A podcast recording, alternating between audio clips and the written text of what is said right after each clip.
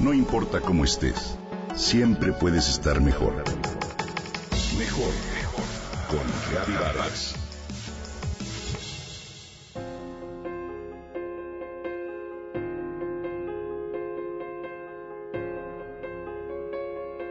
Mercedes tiene un tesoro. Un tesoro que pertenece a su familia y ella resguarda con celo y con cariño desde hace mucho tiempo. No, no son joyas, no son monedas, ni siquiera es algo de lo que se pueda obtener ganancias económicas. Se trata de una colección de cartas de diferentes miembros de la familia escritas a lo largo de muchos años. Ahí están las cartas que su abuelo enviaba a su casa en Valladolid, Yucatán, cuando vino a estudiar leyes a la Ciudad de México. Están también las respuestas de su madre, la bisabuela de Mercedes, pletóricas de recomendaciones.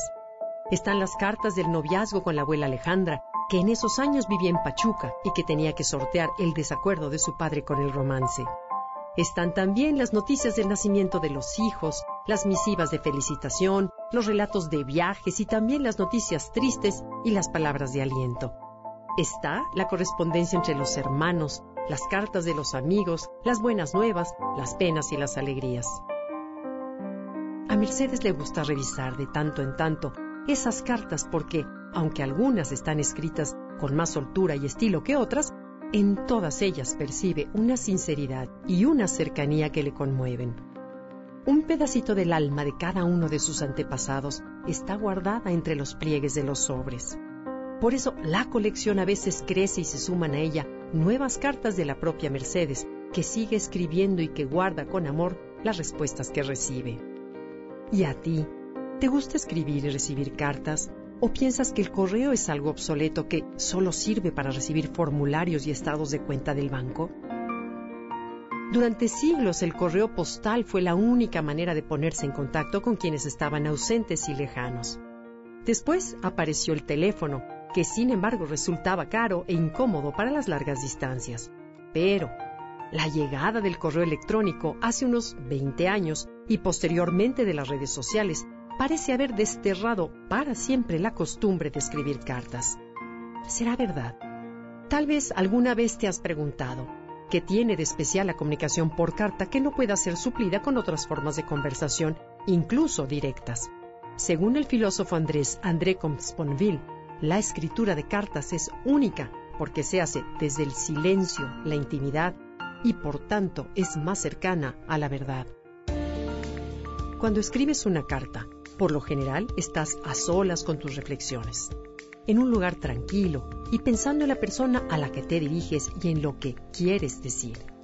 Puedes releer la carta, corregirla, rehacerla y pulirla hasta que estés seguro de que lleva la sinceridad de tus palabras.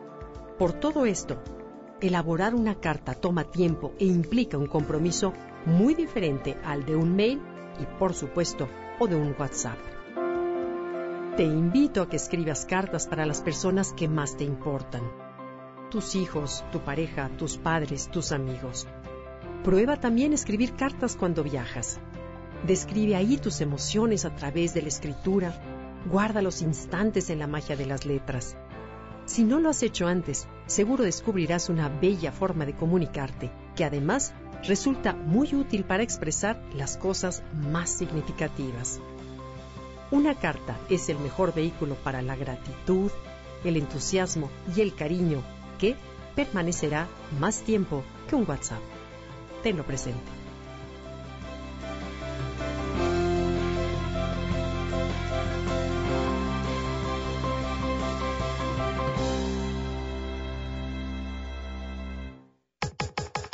Comenta y comparte a través de Twitter. Gaby-Vargas. No importa cómo estés, siempre puedes estar mejor. Mejor, mejor. Con Gaby Vargas.